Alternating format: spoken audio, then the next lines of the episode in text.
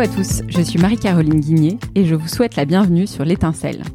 Sur ce podcast, j'invite des personnes de tous horizons à partager le sens qu'elles donnent à leur parcours, leurs projets, leur engagement. Entrepreneurs, philosophes, sportifs, écrivains et bien d'autres ont accepté de livrer ce qui les anime et de vous dévoiler les clés de leur cheminement. Mon objectif Vous inspirer. Ma conviction, c'est qu'il suffit de l'étincelle d'une seule de ces rencontres pour vous donner envie de voir plus grand dans la façon d'écrire la suite de votre histoire. Alors, assez parlé, c'est le moment d'emplir vos poumons et vos oreilles de se concentrer d'oxygène. Bonne écoute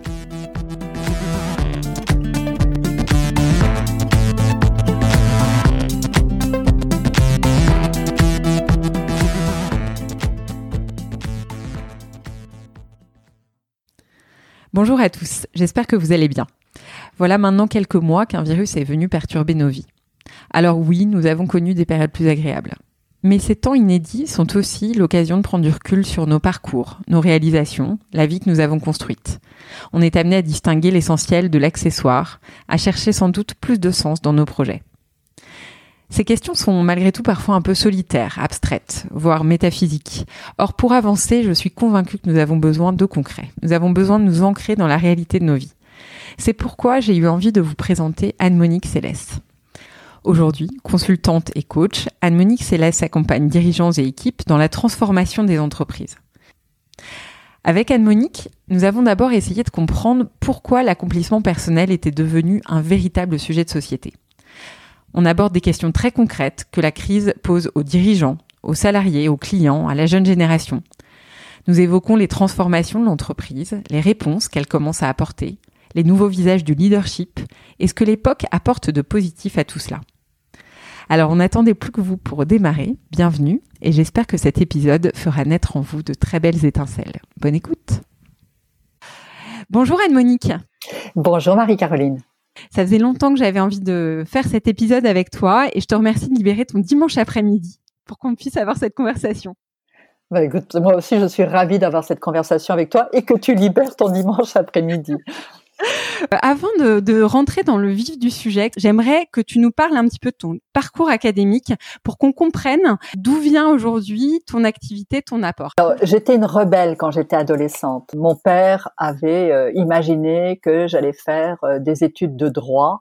Et j'ai décidé non seulement de faire des études de philo, ce avec quoi il n'était pas du tout d'accord, mais en plus d'aller les faire à Nanterre. Alors Nanterre, c'était Nanterre-la-Rouge, c'était euh, mai 68, donc euh, tout ce qui pouvait aller à l'encontre de mon père était bon à prendre.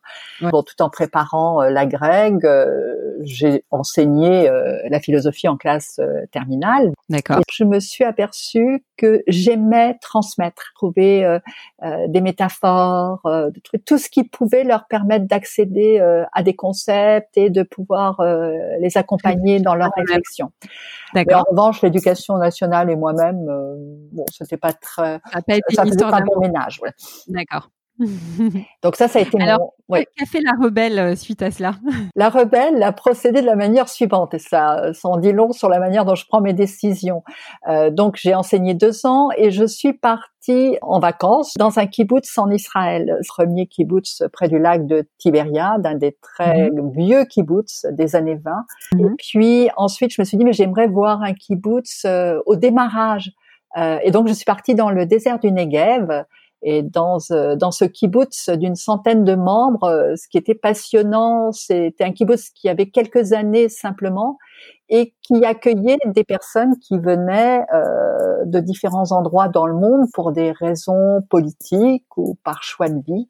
Et donc mm. là, euh, la communauté était suffisamment petite pour que je puisse voir comment se déroulait l'intégration. Et il y avait déjà quelque chose chez, chez moi là qui était euh, en, en, jachère euh, depuis mes études de philo, c'est euh, de vraiment chercher mais qu'est-ce qui fait qu'à un moment donné je rentre dans une communauté où je reste à l'extérieur, voilà, appartenir, ne pas appartenir. Et ça, ça a été passionnant. Et donc quand je suis rentrée en France, ben, je suis retournée à Nanterre et je leur ai dit, bah écoutez, j'aimerais reprendre des études qui me permettent de travailler dans ce champ-là. J'aimerais à la fois m'occuper de l'individu et du collectif. Et donc, euh, j'ai repris des études de psychologie clinique dans un premier temps, et puis dans un second temps, euh, psychosociologie des organisations. Voilà comment, euh, quel a été mon parcours académique. Et alors, à quelle euh, activité est-ce que ça t'a amené professionnellement suite à ces Ça m'a amené à être consultante. Ce qui m'intéressait, c'était vraiment d'être impliquée, voilà, psychosociologue, consultante, intervenante euh, dans les entreprises. Et alors, qu'est-ce que te demande euh, typiquement une entreprise quand elle te fait intervenir? Quel type d'accompagnement est-ce que tu proposes? Alors, je suis plutôt spécialisée dans les transformations. donc, ça peut être une transformation culturelle oui. Euh, parce que l'entreprise euh, est en train de vivre des challenges euh, importants et donc considère qu'elle a nécessité à être accompagnée pour pouvoir modifier les bases sur lesquelles elle s'est construite, de non mm. seulement de modifier certaines parties de, de l'ADN de l'entreprise, mais aussi de pouvoir la préparer au futur, à la vision qu'elle peut avoir de, de son avenir. Euh, ça peut être aussi des interventions euh, directement sur un comité de direction pour euh, soutenir une équipe dans des moments un peu compliqués, par exemple une OPA qui est lancée sur l'entreprise. Et donc là, il y a besoin de consolider l'équipe pour faire face mais ça mhm. peut être aussi euh, des conflits euh, dans l'entreprise à certains niveaux, avec certaines équipes. Euh, D'accord. Ça peut être aussi une, activité aussi de un peu de, de, coaching en fait. Tu oui, tout à fait. Euh, Alors le coaching, en fait, je l'ai découvert euh, tout début des années 90 parce que j'accompagnais beaucoup de fusions d'entreprises et euh, c'était pas un terme qu'on utilisait vraiment hein, au, début des années 90. Mmh. En revanche, euh, des dirigeants euh, me demandaient de l'accompagnement. Me disaient, écoutez, euh, là vous accompagnez les équipes, mais moi je me sens pas très bien dans cette fusion d'entreprises. Je suis en train de perdre mes points de repère. Et ça pouvait même être un peu plus compliqué que ça sur le plan mmh. Mmh. pathologique et donc euh, demandait de, de, les accompagner. Et c'est comme ça que j'ai découvert ce qu'était le coaching. Je me suis formée au coaching. Euh, à l'époque, il y avait deux écoles de coaching, donc je me suis formée chez Transformance. Voilà, donc, mais ça a été une activité en fait. de Vincent Lénart, c'est c'est ça? Oui. Ouais. Tout à fait. Euh, et quel sens, après avoir fait de la philo, après avoir vécu dans un kibbutz, euh, pourquoi est-ce que tu t'es intéressé particulièrement à l'entreprise? Euh, Et ma deuxième question derrière, ça sera euh, de revenir sur euh, quelque chose que tu as écrit sur ton site internet. Euh, en, gros, tu as envie de, de, permettre à, à l'entreprise d'évoluer de façon plus humaine pour être plus performante. Et c'est une corrélation que je trouve intéressante sur laquelle j'ai envie que tu reviennes, que tu nous l'expliques, parce que elle est pas si évidente que ça et assez souvent on associe la productivité d'une entreprise avec un contexte de mise sous tension des salariés. Or toi, tu prônes un peu l'inverse. Alors, tout d'abord, dans le kibbutz, euh, dans les kibbutz dans lesquels je suis intervenue, et particulièrement dans, dans, le dernier kibbutz dont je parlais, qui se trouvait près de Beersheba, un kibbutz, c'est une organisation qui a une finalité de performance économique, mmh. hein, puisque mmh. c'est euh, en fait, euh, la plupart du temps, c'est agricole, mais il peut y avoir aussi des industries à l'intérieur euh, du kibbutz. Donc, il y a nécessité que tous les individus qui appartiennent au kibbutz travaillent vers euh, cette performance-là. Et ça nécessite énormément de coopération.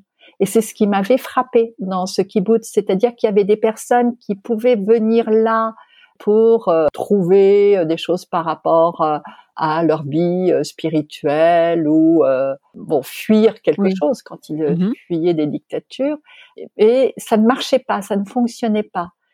En fait, c'était fondamental que lorsque les individus rentraient dans un kibbutz, ils aient cette idée qu'ils allaient contribuer à quelque chose. Mmh. Donc ça, c'est déjà ce qui m'avait intéressé. Et ça, c'est un parallèle que tu ferais avec l'entreprise? C'est-à-dire que c'est la même démarche? Exactement. Hein, et en travaillant, euh, alors moi j'ai rencontré euh, Will Schutz, euh, qui est euh, l'auteur de, de l'élément humain, juste lorsque je démarrais le, le, coaching individuel et le coaching d'équipe. Et mm-hmm. lui faisait une corrélation très étroite entre l'estime de soi de l'individu et la performance de l'organisation. Mm-hmm. Et donc ça, ça, tout de suite, ça m'a parlé. Je me suis dit, mais c'est ça que j'ai envie de faire C'est j'ai vraiment envie de d'accompagner des entreprises, des organisations dans lesquelles les personnes peuvent en parallèle accroître leur estime d'elles-mêmes. D'accord. Hein, c'est un très beau projet. Et donc cette corrélation, et tu vas nous reparler un petit peu plus tard de l'élément humain, euh, qui est aussi la formation dans le contexte duquel nous nous sommes rencontrés pour la première fois, puisque j'ai eu le plaisir de faire un module de l'élément humain euh, à tes côtés. Elle pointe euh, le fait que il existe une corrélation évidente entre le sens qu'on trouve à ce qu'on fait et la performance qui en découle au sein de l'entreprise. Et on y reviendra un peu plus tard. Là, c'est ce que je te propose, c'est qu'on commence un petit peu plus globalement par la question de l'accomplissement personnel. Pourquoi j'ai j'avais envie d'aborder ce thème aujourd'hui avec toi, c'est parce que euh, concrètement, la crise du Covid-19 a fait émerger, je trouve, cette question de façon assez saillante. On avait regardé toutes les deux euh, le même article sur LinkedIn qui montrait notamment que les contenus online qui traitent de la question de l'accomplissement euh, ont explosé en termes de nombre de vues.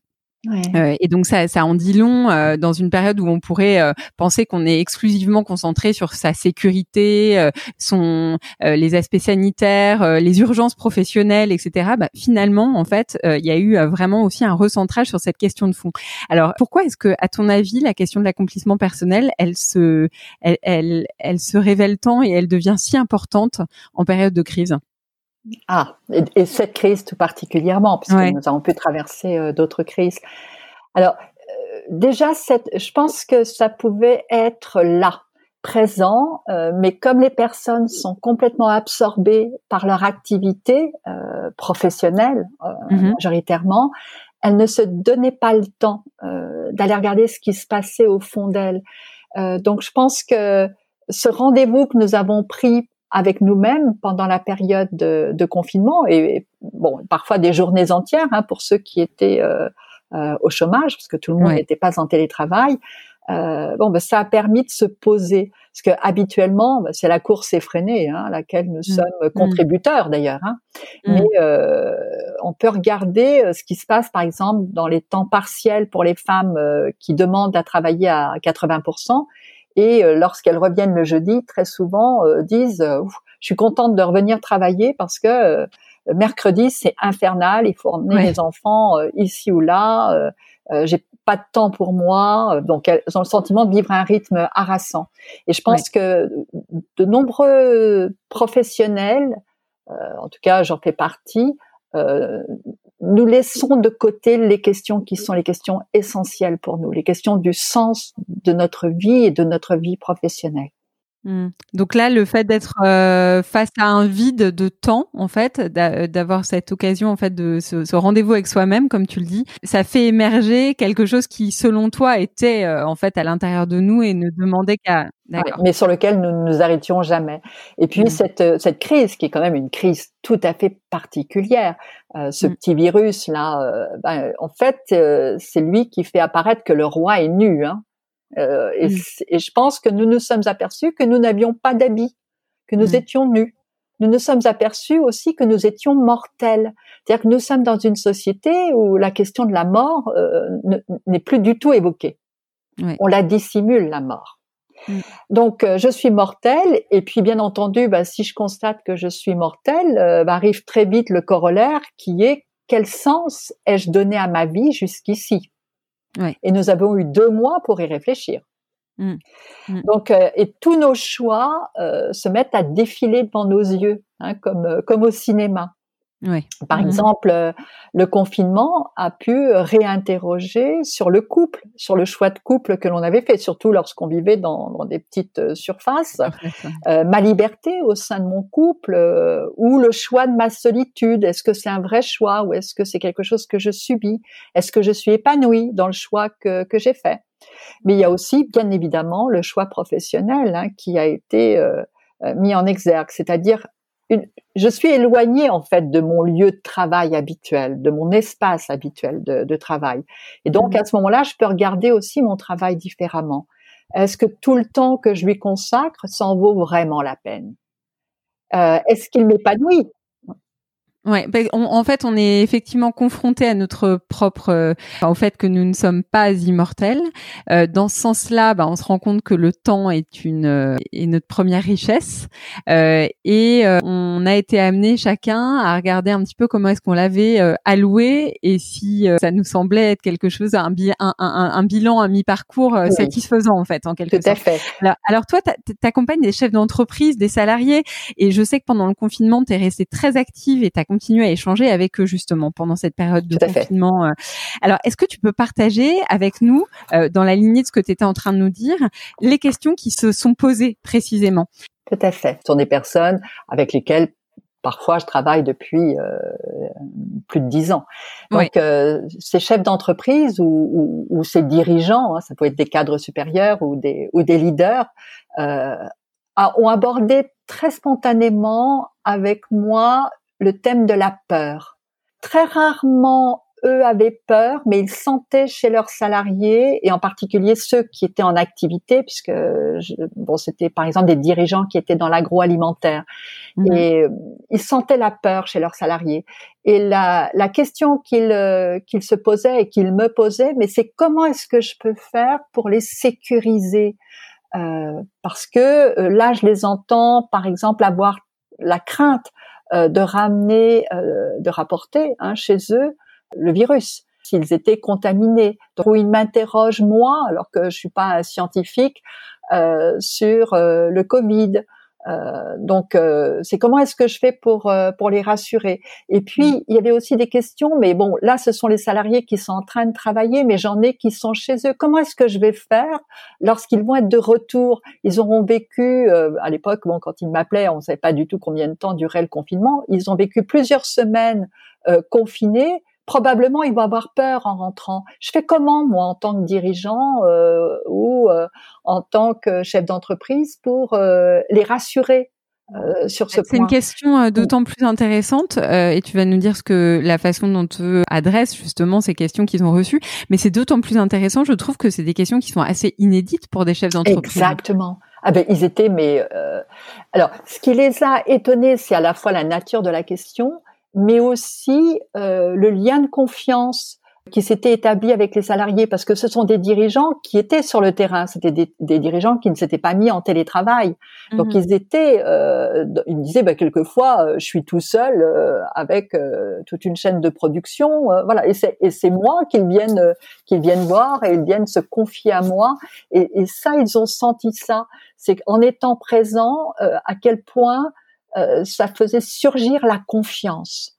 Mmh. Voilà, donc ça c'est la, la première chose qui m'a frappée dans ce qu'ils échangeaient avec moi, c'est la thématique de la peur.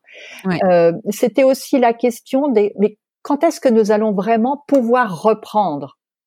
Mmh. vraiment Hein, c'est euh, c'est pas simplement reprendre, c'est pas et, c'est une question qui se pose toujours parce que la plupart des organisations n'ont pas repris complètement. Donc quand est-ce que nous allons pouvoir reprendre vraiment? Et est-ce que nous allons pouvoir vraiment reprendre? Euh, C'est toute l'incertitude qu'ils avaient sur euh, la pérennité euh, de leur entreprise. Euh, donc il y a certains domaines bah, comme l'agroalimentaire ou l'emballage ou le numérique, il n'y a pas trop de questions euh, à se poser. Mais en revanche, il y a des secteurs d'activité dans lesquels cette incertitude reste majeure et nous pouvons l'entendre en permanence euh, à la mhm. radio. Le, mhm. le, troisième thème qu'ils abordaient, c'était comment est-ce que je fais pour communiquer à distance? Là, nous utilisons des moyens, Zoom, etc., etc. Euh, mais c'est pas satisfaisant euh, le fait d'être euh, de voir juste des petites étiquettes là sur euh, sur mon ordinateur j'ai le sentiment d'être coupé d'eux oui, hein, oui. si nous avons nous avons beaucoup de réunions mais en même temps il n'y a pas beaucoup de contacts fondamentalement oui. Euh, et puis c'est aussi comment est-ce que je fais pour communiquer avec des salariés qui n'ont pas le même statut? Mm -hmm. puisque certains sont au chômage technique euh, certains sont euh, en congé maladie puisqu'ils doivent s'occuper de, de, leurs enfants, euh, et d'autres sont euh, en travail euh, à distance, en télétravail. Mm. Et, et, comment je fais moi pour donner le sentiment d'une même équipe entre ceux qui sont sur le terrain, ceux qui sont dans des statuts complètement différents et chez eux? Mm. Voilà, donc ça c'était une question et c'est une question qui demeure. C'est comment est-ce qu'on fait pour faire équipe? Mm. parce qu'il y a aussi des différences de rémunération en ce moment. Donc, c'est quelque chose qui n'est pas simple pour un dirigeant ou pour un DRH. Mm. Voilà, je fais comment? Je fais comment pour sécuriser alors que nous sommes dans l'incertitude la plus complète? Je fais comment pour euh, faire face avec eux à la peur qui peut euh, les habiter, euh, à mmh. l'angoisse? Mmh. Mmh. Et puis, il y avait aussi une autre thématique qui était et nos clients Est-ce qu'ils vont revenir vers nous? Est-ce que nos clients vont pas changer leurs habitudes? Comment ça va se passer lorsque le confinement va être complètement terminé? Est-ce que ça va provoquer d'autres manières de consommer? Lesquelles? Euh, et comment moi je peux anticiper euh, avec mon équipe hein, Donc ce sont des questions qui sont toujours ici dans le dans notre champ. Hein? On mesure à quel point, euh, Anne-Monique, toutes ces questions, euh, elles ont euh, euh un, vraiment une, un, caractère nouveau parce que euh, on imagine beaucoup le chef d'entreprise dans la position du sachant, dans la position du leader, et on y reviendra plus tard. Et là, tout ce que tu nous partages avec nous, c'est toutes les questions qui, qui, auxquelles ces, ces chefs d'entreprise n'avaient jamais été confrontés auparavant. Euh, et dans un climat euh, vraiment d'incertitude. Et pour autant, quand on est chef d'entreprise, on se doit euh, d'apporter un certain nombre de réponses. Alors du coup, la question que ça entraîne, c'est quel, en les écoutant, est-ce que tu as pu leur proposer des outils euh, concrets? Est-ce que tu leur as donné des conseils? Euh, Comment est-ce que eux-mêmes ont, ont, réussi, soit avec toi, soit par leurs propres ressources, à trouver des réponses et à appréhender cette situation? Oui. Alors, ont trouvé et sont toujours en train de chercher. Hein, je pense qu'ils n'ont pas encore euh, trouvé toutes euh, toutes les réponses euh, à leurs questions. Il y a des choses qui, probablement cette période nous a rendus tous très humbles parce que mm. personne ne sait. Et j'ai entendu beaucoup d'humilité dans la, la, la, manière dont ces dirigeants parlaient. Mmh hein, donc ça, c'est vraiment quelque chose probablement que nous avons gagné de, de cette période. C'est l'humilité. Ouais. Hein, mmh. Comme tu disais, bah avant je savais, hein, bon, ouais. mais là personne ne sait. donc, euh, donc ça c'est la première chose. Euh, ce que j'ai entendu aussi, euh, quelque chose qui a bougé et dans un sens euh, que j'apprécie beaucoup, c'est davantage d'ouverture. C'est-à-dire qu'ils même avec leurs salariés, quand je les entendais donner les réponses, parce que je leur demande mais qu'est-ce que vous leur dites, euh, je, les, je les entendais vraiment vouloir être sincères le plus mmh. possible. Mmh. On arrête de raconter des carambouilles. Ouais. Et probablement euh, plus d'altérité justement avec les salariés, c'est-à-dire plus, ça se, disait plus d'homme à homme, mmh. d'humain à humain. Ouais. Bon, donc ça c'est vraiment euh, euh, quelque chose qui m'a frappé. Donc là, je pense que ça c'est une ressource, c'est-à-dire être davantage dans le parler vrai, euh, être dans l'humilité, c'est quelque chose qui va beaucoup nous servir, qui va être très utile. Ouais, ensuite, ce qui était assez simple pour moi à faire, c'était il y avait des difficultés, donc il parlait des difficultés et c'était de leur faire poser. Alors je disais, vous pouvez prendre une feuille de papier puis regarder euh, en face de toutes les difficultés que vous rencontrez, quelles sont les ressources que vous avez? Les ressources euh, collectives, c'est-à-dire ce qui est déjà présent dans l'organisation, dans l'entreprise, euh, les ressources dans les équipes, par mm. exemple, bah, de demander à quelqu'un qui était un scientifique de venir peut-être répondre hein, sur la question de du danger mm-hmm. du Covid ou quelqu'un qui est en charge de la communication, mais aussi quelles sont les ressources que vous vous avez en interne? Chez vous. Hein, mm. Donc d'aller d'aller regarder ça et euh, vraiment partir du principe que le là il s'agit d'un phénix qui doit renaître de ses cendres. Mm. Hein, mm. Donc euh, il y a du potentiel. Mais ce potentiel, ben, ça nécessite d'aller regarder, tiens, c'est quoi notre potentiel? Il était là et je le regardais pas vraiment. Ouais, donc euh, un, modèle plus collaboratif où on s'appuie euh, sur la compétence de chacun, sur l'expertise de chacun pour pouvoir trouver des solutions ensemble. Ah oui, mais de toute façon, moi je crois beaucoup euh, que cette période euh, va amener du leadership. C'est-à-dire qu'on pouvait avoir jusqu'à maintenant des managers, hein, manager ça gère, hein, mmh. les individus sont plutôt considérés dans, dans ces cas-là comme comme des objets. et là, en phase 2, ils ont des sujets et donc, il y a une magnifique opportunité pour euh, le leadership puisque personne ne sait. Et le leader, justement, c'est celui qui va aller explorer euh, là où nous ne sommes pas allés. Hein, c'est euh, un peu comme dans la jungle avec son coupe-coupe. Hein, Nous allons tracer le, chemin ensemble parce que personne ne connaît ce chemin-là. Et Justement, le, le, le, visage du leader, Anne-Monique, je te coupe, mais c'est quelque chose sur lequel j'aimerais qu'on revienne euh, et, et qu'on passe un petit peu de temps. Euh, juste après, euh, deux petites questions pour finir un petit peu sur le, la, la, question de l'accomplissement personnel en fait, quand on quand, quand, on traverse cette crise et que, comme tu le disais, on est dans ce rendez-vous face à soi-même, euh, nombreux sont ceux qui se sont posés la question justement du sens euh, et, euh, et, et, de, de savoir si ils étaient satisfaits de leur contribution actuelle. Qu'est-ce qui peut nous aider en termes d'outils? Qu'est-ce qui peut aider nos auditeurs euh, à se poser cette question euh, avec euh, le bon cadre? Est-ce que d'ailleurs la période que l'on traverse est une période adéquate pour se poser une question aussi profonde? Et si oui, avec, avec quels outils? Alors, si je veux répondre à la première partie de ta question, qui est est-ce que c'est la bonne période?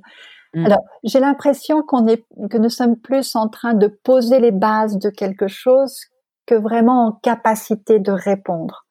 Euh, D'abord parce que tout le monde n'a pas repris euh, son activité professionnelle et si nous voulons faire appel euh, au groupe, euh, bien, il est nécessaire qu'il soit là, le groupe.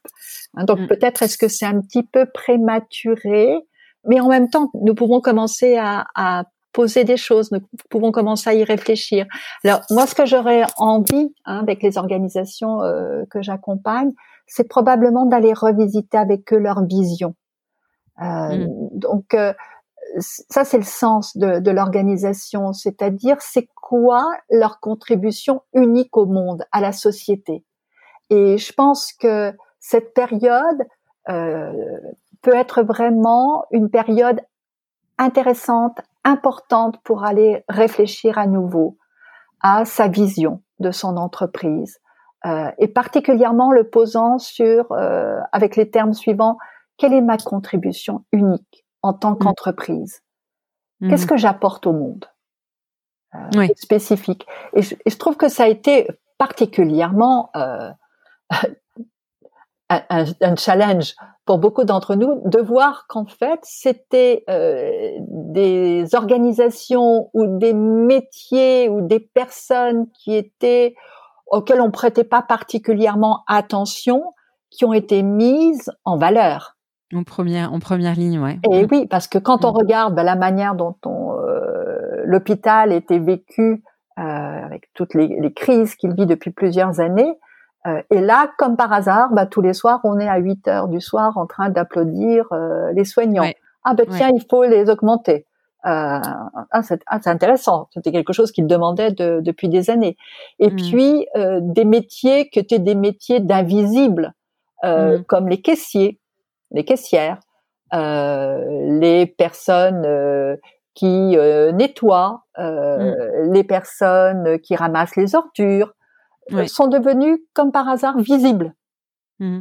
Alors non seulement visibles, mais euh, mmh. oui, non seulement visibles, mais je, euh, tout, à coup leur métier exactement utile et donc leur métier a été vu comme des métiers qui faisaient beaucoup de sens. Exactement. Et ça, c'est, c'est, je trouve euh, très intéressant. Et moi, c'est quelque chose que l'élément humain m'a apporté. C'est-à-dire que j'ai compris avec euh, le module que que j'ai fait à tes côtés qu'en fait, une contribution à la société ne veut pas nécessairement dire qu'on est forcément médecin ou qu'on travaille dans une ONG. Euh, on a tous une contribution unique à apporter quel que soit euh, notre domaine d'activité, en fait, à partir du moment où elle fait du sens pour nous. Tout à fait. Euh, voilà. je pense que c'est quand tu me disais qu'est-ce que j'aurais envie de faire là avec les organisations, c'est la première chose que j'ai envie de faire. Ouais. C'est de leur, reposer la question de, de, leur utilité profonde. À quoi vous contribuez? Ouais. Et ça, c'est d'autant plus intéressant que euh, moi, je, en, en, discutant dans un des épisodes, c'était l'épisode 2 de l'étincelle, euh, j'avais une discussion avec une chasseuse de tête, Anne-Dominique Tillois, qui nous expliquait que parfois, en fait, elle se retrouvait à devoir vendre les postes euh, qu'elle avait à la jeune génération et que les rôles étaient presque inversés parce que c'est une génération euh, pour qui euh, la question du sens existe depuis bien avant la crise et qu'elle est même une condition sine qua non. Et donc, cette question de euh, au niveau de l'entreprise de quelle est la contribution unique que j'apporte au monde euh, et au-delà de mes produits, quelle est ma philosophie, quel est mon message, euh, pourquoi est-ce que mon modèle est vertueux, c'est c'est une question maintenant qui devient une question de base pour pouvoir bah, recruter tout simplement. Tout à fait. Et, et, la crise va probablement être un accélérateur. Ouais, ouais ça, c'est très Il y a des personnes qui vont quand même, euh, bon, parce qu'il y a beaucoup d'insécurité, beaucoup de peur, beaucoup d'angoisse. Donc, en plus, bon, les, les, jeunes là qui rentrent sur le marché du travail euh, vont se retrouver dans, dans quelque chose qui est euh, extrêmement compliqué, extrêmement difficile. Euh, donc peut-être que pendant quelques mois ou peut-être un an, euh, bon, ils vont prendre le premier job qui passe. le principal, c'est d'avoir un job et de pouvoir gagner sa vie. Donc il y a aussi mm. peut-être une frange de la population qui va rester avec euh, un désir de gagner bien sa vie, euh, mais mm. effectivement, euh, beaucoup de jeunes et pas que des jeunes. Je pense aussi des personnes qui justement pendant le confinement ont réfléchi au sens de leur vie professionnelle, vont revenir en challengeant les organisations sur l'utilité de leur travail. Tout à fait. et la contribution de leur entreprise au social, au sociétal. Oui, tout à mm. fait. Alors ça, ça, me pose quand même euh, une question euh, qui est que quand on se, quand on commence à s'aventurer dans cette réflexion de sa contribution unique et de sa mission de vie, euh, on a tendance à avoir un certain nombre de barrières qui se mettent entre nous et notre réflexion profonde, qui peuvent être de, de tous ordres, mais qui nous empêche un peu de d'écouter euh, cette voix profonde. Euh, je pense au statut social, au regard des autres, euh, au mhm. confort financier, aux peurs internes. Est-ce qu'il est possible, avec des outils simples, Anne-Monique, de savoir ce qu'on aimerait entreprendre et de savoir ce qui fait vraiment du sens pour nous et d'essayer de lever ces barrières? Est-ce que tu aurais des exercices pratiques et concrets pour aider justement à, à faire, enfin, à faire corps avec notre petite voix profonde et à, être en mesure vraiment d'enclencher cette réflexion en faisant abstraction de tous les facteurs bloquants. Voilà. Alors bon, par podcast, c'est pas facile à illustrer. J'imagine. Euh, mais ce que je peux proposer, c'est euh, une petite petite expérience très très simple.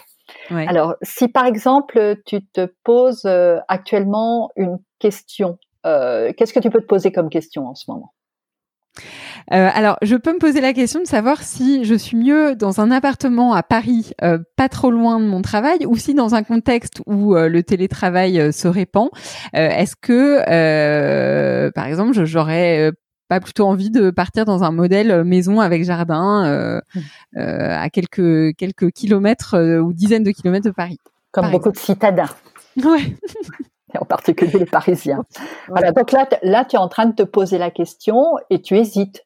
Tu ne sais pas du tout euh, vers quelle euh, orientation. Ouais, j'ai des résistances internes, euh, j'ai des, j'ai des schémas. J'ai, oui, voilà, tu as des schémas. Et puis, je pense qu'il y a, bon, euh, bon là, là j'entends qu'il y a le travail qui est impliqué, mais je pense aussi que tu as tes enfants en tête lorsque tu penses à une maison à quelques kilomètres de Paris. Enfin voilà, donc il y a plein d'éléments extérieurs. Mais toi, qu'est-ce que tu veux vraiment hein? Bon, donc mm. bah, ce que je te propose, c'est d'expérimenter euh, deux façons d'aborder la, la, question.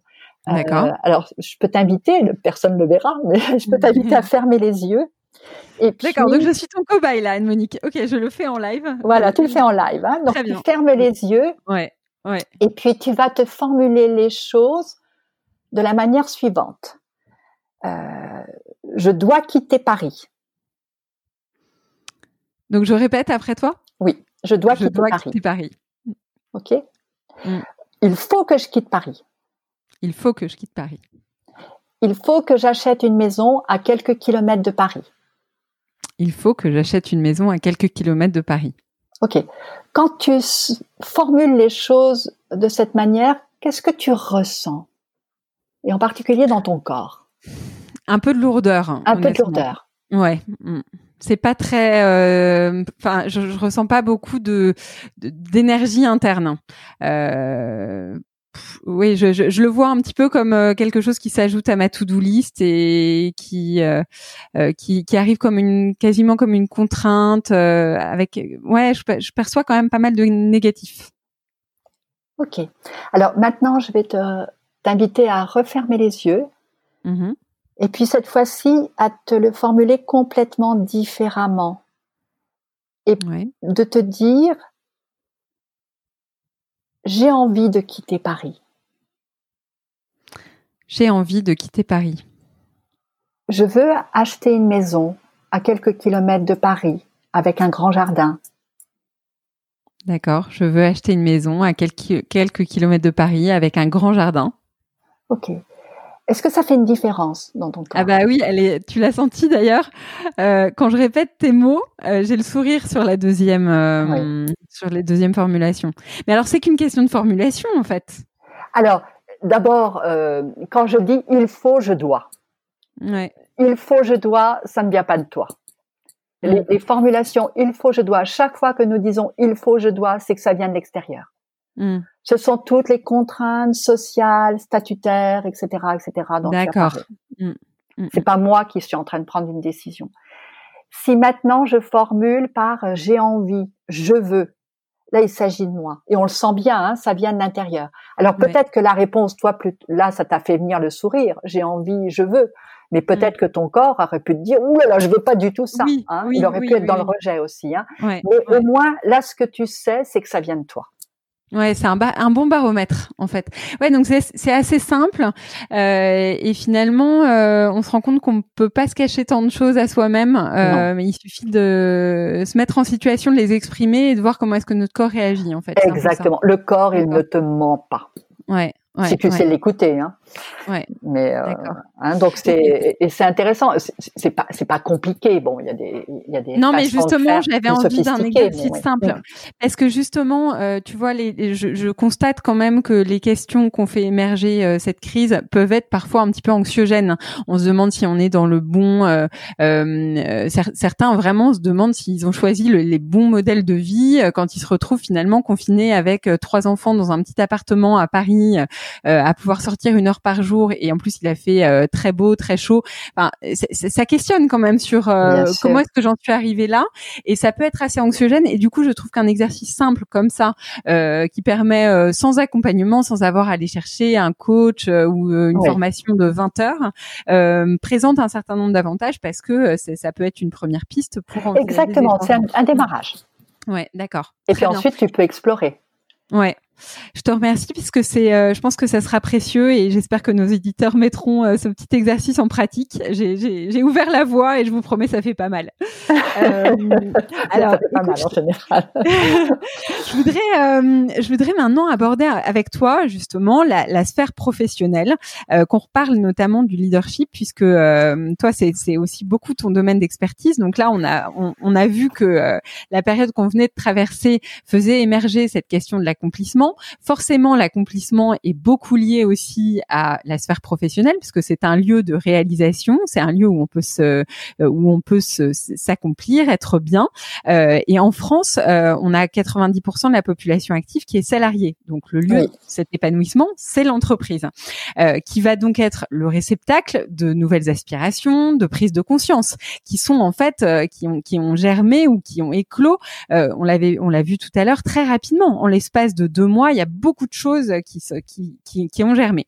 Alors, le rôle des leaders là-dedans, euh, tu avais commencé à en parler euh, tout à l'heure, il va être assez clé parce que euh, si eux-mêmes se posent des questions, et on a vu que c'était le cas, ils vont quand même avoir un rôle parce que c'est de eux qu'on attend quand même un certain nombre de réponses, une capacité à mobiliser, à motiver, à donner du sens. Alors j'aimerais bien qu'on parle justement de ce visage du leader post-crise. Euh, on a, on a, on avait l'image du leader un peu euh, charismatique euh, des années 2000, euh, où c'est, c'est quelqu'un de, d'assez solaire, mais en même temps, je dirais très, très auto-centré, qui a une vision, qui avance et que les autres suivent. Toi, tu commences à parler de collaboration, du fait de faire appel aux expertises des uns et des autres, etc. Donc on voit que tout ça, c'est en train de changer. Quel te semble être justement ce nouveau visage du leader? Est-ce que tu peux nous en parler un peu plus? Est-ce que tu peux nous dire ce qui va euh, émerger justement euh, selon toi? Alors, euh, ce que tu, parles du changement hein, de, visage du leader. Ça va être très intéressant de voir dans quelques temps quelles sont les photos que l'on va mettre à la une des, magazines. Probablement, elles vont évoluer. Alors, il n'y a pas de leader sans collectif. Et euh, ce qui est important, c'est les groupes, les collectifs, hein, les équipes euh, ont tout autant le pouvoir de nourrir les peurs individuelles euh, que euh, d'avoir le potentiel pour co-réguler l'angoisse ouais. et apporter la, la, sécurité qui est nécessaire à, à l'émergence de, de, solutions créatrices. Et donc, euh, c'est le leader dont je parlais déjà tout à l'heure, qui est un leader qui parle vrai, qui ose dans l'incertitude, qui est conscient, et tout à l'heure tu en as parlé de sa conscience, hein, mhm. qui est conscient de sa propre expérience, euh, qui va être probablement le leader qui va émerger dans, dans les organisations. Euh, il y a quatre. Tu parlais tout à l'heure, euh, m'a dit bon, parler d'éléments humains et de Will Schutz euh, avec lequel euh, j'ai travaillé, hein, qui est le créateur de, de, ce processus. Pour lui, il citait quatre principes qui étaient euh, des principes qui soutenaient le leadership, mm-hmm. qui soutenaient un leadership éclairé. Et tout d'abord, le premier principe, et c'était pour lui, ça m'avait étonné quand il avait dit ça, la clé de la réussite des leaders, c'est la présence. C'est-à-dire cette capacité que le leader a à être pleinement dans l'ici et maintenant, et pas ni se réfugier dans le passé, ni fuir dans le futur. Et je mm. pense qu'en ce moment, compte tenu de l'incertitude que nous avons, euh, nous sommes challengés là-dessus parce qu'on ne peut pas euh, faire référence au passé. Personne n'a connu ça. Et, et, le futur, nous ne savons même pas ce que c'est. Donc, ça mm. va être euh, une clé importante pour le leadership d'être vraiment dans l'ici et maintenant, de capter ce qui se passe dans l'environnement, mais aussi mm. ce qui se passe chez soi à ce qui se passe mmh. dans son corps. Donc, euh, nous allons retrouver euh, des choses que les tout petits, euh, je crois que tu as des, as des tout petits enfants, font très naturellement. C'est-à-dire voir, entendre, sentir les choses, mmh. capter ce qui se passe dans, dans mon corps, mes tensions, mon relâchement. alors que nous sommes plutôt éduqués, voire même sélectionnés dans les organisations pour être soit dans le passé, on vous demande très facilement quelle a été votre expérience, euh, ou dans le futur, c'est-à-dire comment vous anticipez. Ah oui, mais là, nous n'avons plus euh, du tout la capacité à pouvoir répondre euh, à ces questions puisque nous n'avons ni l'expérience ni d'appréhension de ce que ça peut être le futur. Oui. donc c'est pour ça que ça va être quelque chose qui va être passionnant à vivre. Hein. C'est-à-dire comment est-ce que nous allons pouvoir faire émerger ça suffisamment dans les organisations pour que des leaders puissent aussi émerger. Mmh Donc euh, ça c'est le premier principe. Le deuxième principe dont, dont tu as parlé, euh, là nous avons nécessité à avoir des leaders qui sont conscients d'eux-mêmes, c'est-à-dire qui sont allés regarder au plus profond chez eux. Euh, c'est le principe hein, qui est inscrit sur le fronton du, du temple de Delphes, hein, en le connais-toi toi-même. Donc c'est être conscient de sa propre expérience, euh, d'être en capacité de prendre de la hauteur, euh, parfois euh, de se séparer de l'instant, de l'immédiateté. Hein, Comme mmh. dirait Bergson, euh, c'est d'établir un lien entre le passé et l'avenir à partir du, du présent, donc d'aller explorer ce présent-là et de, mmh. voir les répercussions qu'il a sur moi. Euh, nous parlions beaucoup de la peur. Hein, c'est qu'est-ce qu'il en est de la peur chez moi? Quel est mon rapport à l'incertitude? Quel est mon rapport à la vérité? Mm. Le troisième principe, puisque je viens de, le deuxième principe, Anne-Monique, donc tu as la présence, premier principe. Le deuxième, tu La conscience. La conscience. Être conscient de soi. Et ça, euh, je pense que les leaders euh, ont sacrément intérêt à aller euh, travailler, à aller à partir de l'expérience qu'ils viennent de vivre, aller l'explorer cette expérience-là pour Mm. devenir beaucoup plus conscients euh, de leurs croyances, euh, de leurs limites, euh, mais aussi Mm. de leurs ressources. Donc Ouais. ça, ça va être un, un deuxième principe important. Le Mm. troisième principe, c'est celui de la vérité, le parler vrai. hein, nous l'avons Ouais. évoqué déjà. Ouais. et, et le bon, quand on regarde ce qui s'est passé depuis le mois de mars, mais pas simplement en France, hein, euh, ça s'est passé euh, dans de nombreux pays. euh, la question de la vérité est une question qui se pose. Euh, bon, nous en France, nous l'avons vécu autour de, des masques, euh, mais euh, partout dans le monde, il y a des leaders politiques ou des experts médicaux qui s'en sont mieux tirés que d'autres parce que ils ont eu cette capacité à exprimer les faits, Ouais. À dire penses les vérités avec un qui, petit V. Hein. Euh, C'est-à-dire ce que je sais à partir de mon expérience Mm. Mm. et, et l'assumer. Hein. Alors qu'il y a beaucoup de, de politiques et voire parfois de scientifiques. Hein, je- J'entendais parfois euh, des scientifiques. euh, Je me demandais dans quelle mesure ils parlaient pas à partir de leur ego.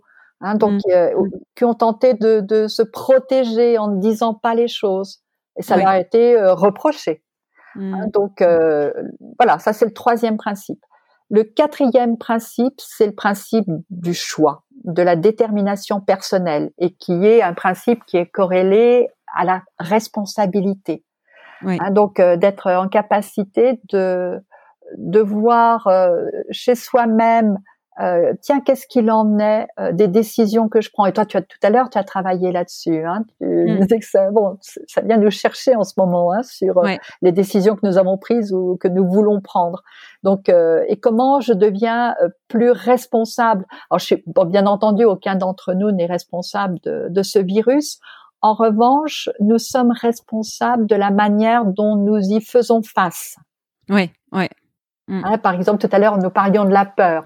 Alors, je me souviens que dans le dans le métro, en général, les personnes qui travaillent avec moi m'entendent dire ça. Euh, euh, le danger est réel.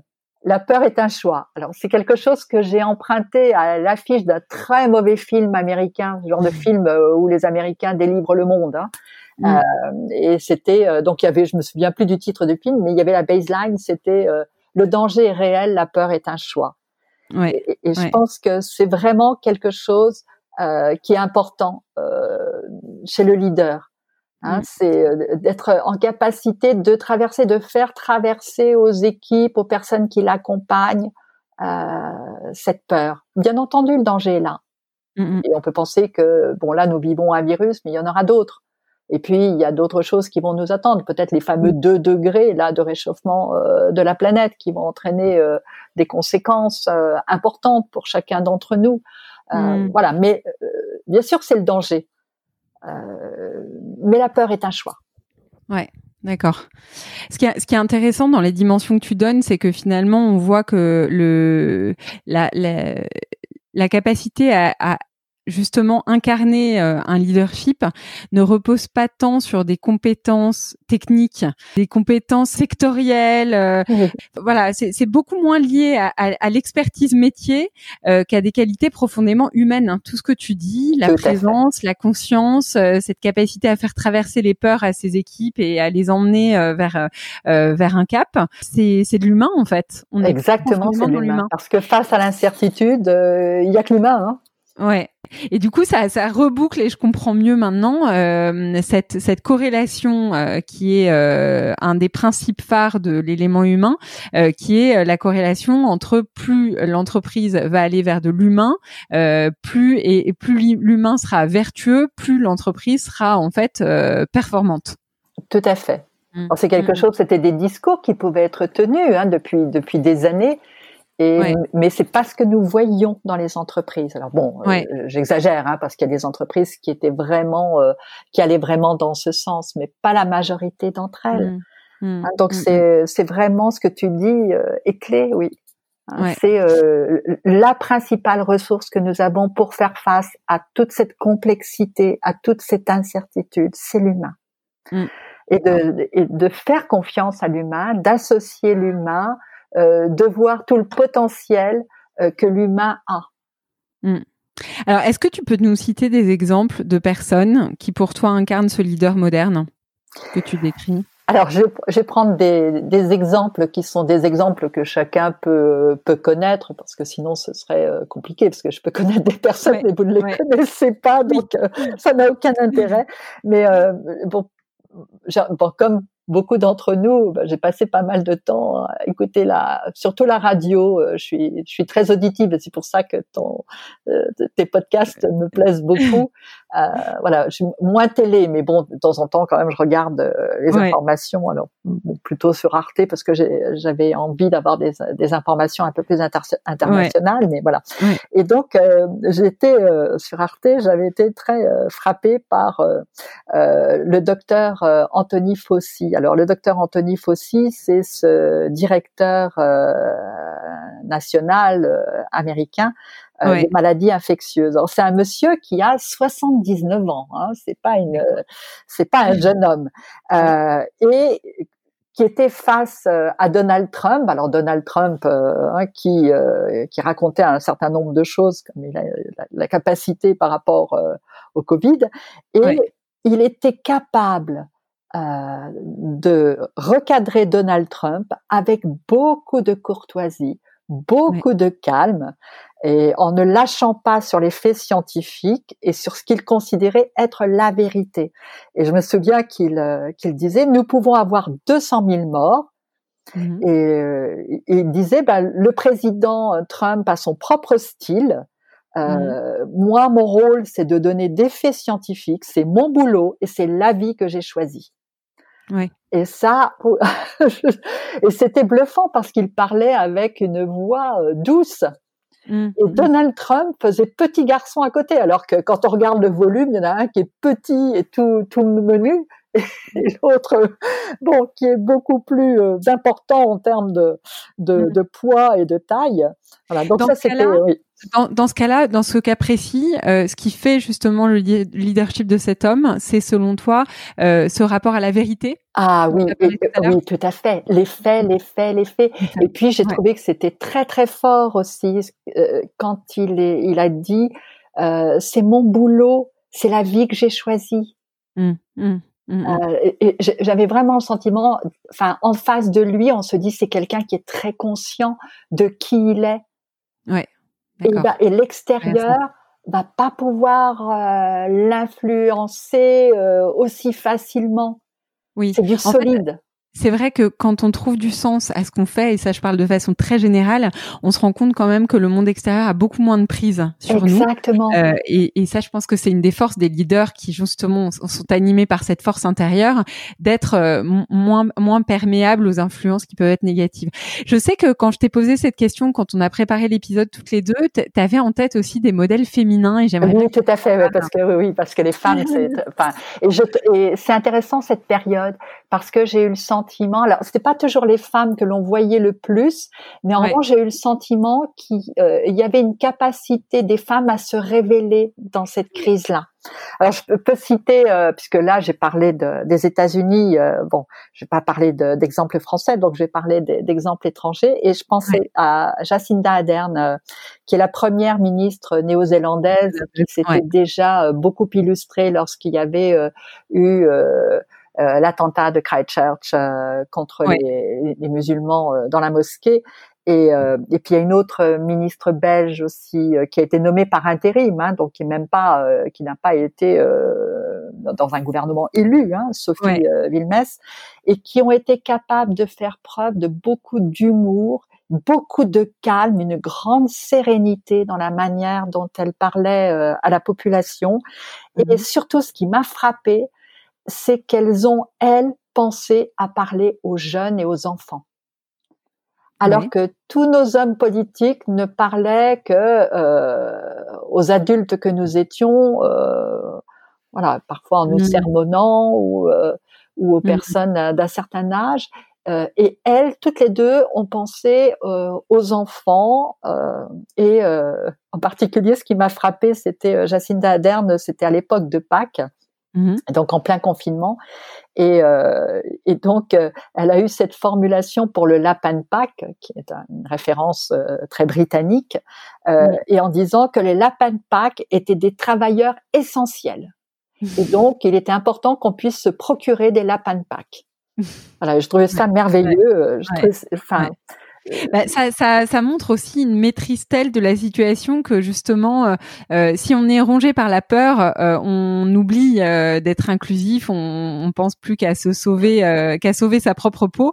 Alors que là, ce que ça traduit, c'est cette, cette faculté à être inclusif, y compris vis-à-vis des jeunes, des petits. Oui, qui votent pas, qui sont pas des électeurs potentiels. Oui, tout à fait et qui montre que le leader s'est rayonné au-delà même de son cercle électoral direct, en fait. Ah ouais. euh, Tout à fait. C'est pour ça que j'ai le sentiment que, que, les femmes, ou du moins le féminin, parce qu'il y a des hommes qui ont incarné aussi ce féminin-là, euh, c'est devenu beaucoup plus crédible dans cette période d'incertitude.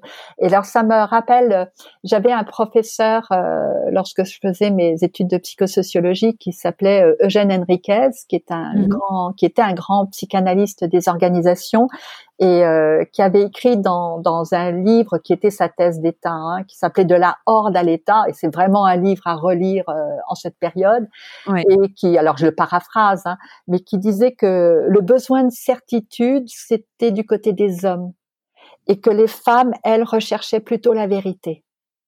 Mmh, mmh. Et donc, euh, voilà, hein, c'est, il y a dans cette période là un poids, un prix à donner au féminin. Ouais, d'accord. Et à la part du féminin chez les hommes. aussi, tout à fait. Le féminin, pour moi, c'est pas. Il y a des femmes qui sont très masculines, il y a des hommes qui sont très féminins. En tout cas, notre partie féminine. tout à fait. Alors, il y a une question que j'aimerais te poser avant qu'on conclue, parce qu'on est déjà quasiment arrivé à, à, notre heure de conversation. Ça passe euh, extrêmement vite, euh, c'est la question des indicateurs de performance des organisations, euh, parce que on, on, voit bien quand même qu'avec tout ce dont on a parlé, euh, il risque d'y avoir quand même de sacrés changements euh, dans les dans ce qu'on appelle les KPIs de l'entreprise. Est-ce que tu vois des choses émerger? Euh, Est-ce que tu penses que ces indicateurs euh, vont évoluer et comment? Alors j'espère qu'ils vont qu'ils vont évoluer. Alors les si je pense indicateurs de, de performance, euh, le premier indicateur que je vois émerger, c'est la coopération. Mmh Ça, celui-là, je pense, et nous l'avons même vécu socialement. Hein, c'est-à-dire, euh, nous avons vu, euh, je l'ai vu parfois dans la rue, enfin, vraiment euh, ce, ce, désir de coopérer avec l'autre. Et je pense que les entreprises vont avoir cet indicateur de performance en tête. Mmh. l'indice de coopération hein, dans les équipes. Euh, un indicateur que nous avons fait émerger dans, au travers de, de nos échanges, c'est l'utilité, euh, mmh. l'utilité sociale, l'utilité sociétale. Oui. Je pense qu'il va y avoir aussi, euh, ça va commencer à être euh, mis en œuvre dans les organisations, mais je pense que ça peut se faire dans tous les métiers, à tous les niveaux de l'organisation. Euh, c'est euh, la créativité. Mmh. Parce que euh, quand on est dans l'incertitude, dans la complexité, personne ne sait. Mmh. Donc, euh, la capacité à aller trouver des nouvelles eh solutions dans eh des situations. Exactement. Et puis, je me demande dans quelle mesure il n'y a pas la simplicité aussi. Alors que mais alors, du coup, euh, c'était sophistiqué. Mm. Mais, mais comment est-ce qu'on va mesurer tout ça? Comment est-ce que tout ça devient euh, un indicateur, un index? Sur quelle base? Qu'est-ce qui va nous permettre de mesurer ça? Et est-ce que tu penses que ça figurera dans les bilans annuels des entreprises Alors il y avait le, il y avait déjà le green hein, qui était. Ouais, ouais. oui, bah, bah, alors, euh, je pense qu'il y a déjà des choses qui sont en place. Hein, le respect de, de l'environnement, euh, ma contrib. Il peut y avoir dans certaines organisations organisation, euh, la contribution sociale, hein, mmh. sociétale. Ça, ça existe déjà. Donc, probablement, ça va être euh, plus répandu. Alors, mmh. c'est vrai que la coopération, c'était pas un indicateur qui était présent hein, dans les bilans. De dire euh, jusqu'à quel jusqu'à dans quelle mesure notre entreprise est une entreprise coopérative? Et quand j'entends coopérative, c'est pas simplement euh, en interne, c'est coopérative aussi avec ses fournisseurs. Mmh coopérative avec ses clients. Mm. Et, je pense que ça, c'est un indicateur qui devrait émerger relativement ouais, essentiel, hein, je suis d'accord. Ouais. Ouais, ouais. En particulier, on commence à entendre parler. Enfin, je sais pas si mm. toi tu en entends aussi parler, mais de la mm. coopération avec ses fournisseurs. C'est-à-dire que j'ai un fournisseur qui en ce moment traverse une période un petit peu difficile. Eh bien, moi, euh, grande entreprise, voilà. Ouais, j'en entends parler, notamment pour des fournisseurs qui étaient en dépendance particulière par rapport à une entreprise et où l'entreprise s'est trouvée le deux, dans, dans, dans le, enfin, pour, pour, pour qui c'était essentiel d'assurer des facilités de trésorerie de façon à soutenir ses fournisseurs dans une période compliquée et pouvoir assurer un avenir à plus long terme et une collaboration à plus long terme aussi. Les aider en fait à passer euh, ce cap. Ça, je pense que cette crise, elle a fait émerger des comportements nouveaux et effectivement, euh, euh, ça c'est extrêmement vertueux et, et ça c'est tout à fait. Mm. Et je pense qu'on peut interroger, euh, c'est en quoi nous avons été ouais. coopératifs avec euh, avec nos fournisseurs. Ouais. Donc ça peut apparaître très, très, rapidement hein, cet indicateur de performance. J'aime beaucoup ces indicateurs que tu nous proposes parce que je trouve qu'ils ouvrent la voie et tu parlais tout à l'heure de poser les bases. Je trouve qu'ils posent les bases de nouvelles réflexions et après il sera très simple. Enfin, finalement, la partie technique de comment est-ce qu'on mesure tout ça euh, n'est pas l'essentiel et on trouvera bien sûr des, des, des, des, façons de le mesurer. Euh, donc, je te remercie pour ces bonnes idées, Anne-Monique. Je te remercie aussi pour euh, toute notre conversation Merci si beaucoup. un dernier petit mot à ajouter, n'hésite pas à le faire. Euh, écoute, euh, moi j'ai eu beaucoup de plaisir à répondre à tes questions. Euh, la manière dont tu les formules, c'est vrai que ça nous amène, en tout cas moi c'est comme ça que je l'ai senti, mais je pense que ça a été le cas aussi pour les personnes que j'ai entendues dans les podcasts que tu as enregistrés. Ça nous ça nous pousse ça nous tire, voilà, mm. à toujours aller plus profond. Et donc, j'ai, en plus, bon, comme j'ai dit, les, podcasts, pour moi, c'est, je peux écouter un podcast n'importe où, à, n'importe quel moment. Et, et le gros avantage C'est un merveilleux outil, le podcast. Et merci beaucoup de, de la qualité de tes entretiens. Bah, écoute, je te remercie vraiment, Anne-Monique. Euh, à, à, à, tous ceux qui nous écoutent, se retrouvent très bientôt dans un prochain épisode de l'étincelle. À bientôt. Avant de vous quitter, un petit mot encore. Tout d'abord, un grand merci pour votre confiance et vos encouragements qui me donnent littéralement des ailes. Si vous aimez le podcast, n'hésitez pas à vous abonner, vous recevrez les notifications du prochain épisode. Et si vous avez envie de réagir à la conversation, de me contacter, de me proposer de nouveaux invités, vous pouvez m'envoyer vos messages sur Instagram sur le compte l'étincelle.podcast, l'étincelle tout attaché et sans accent, .podcast. J'ai hâte de vous lire. À très vite.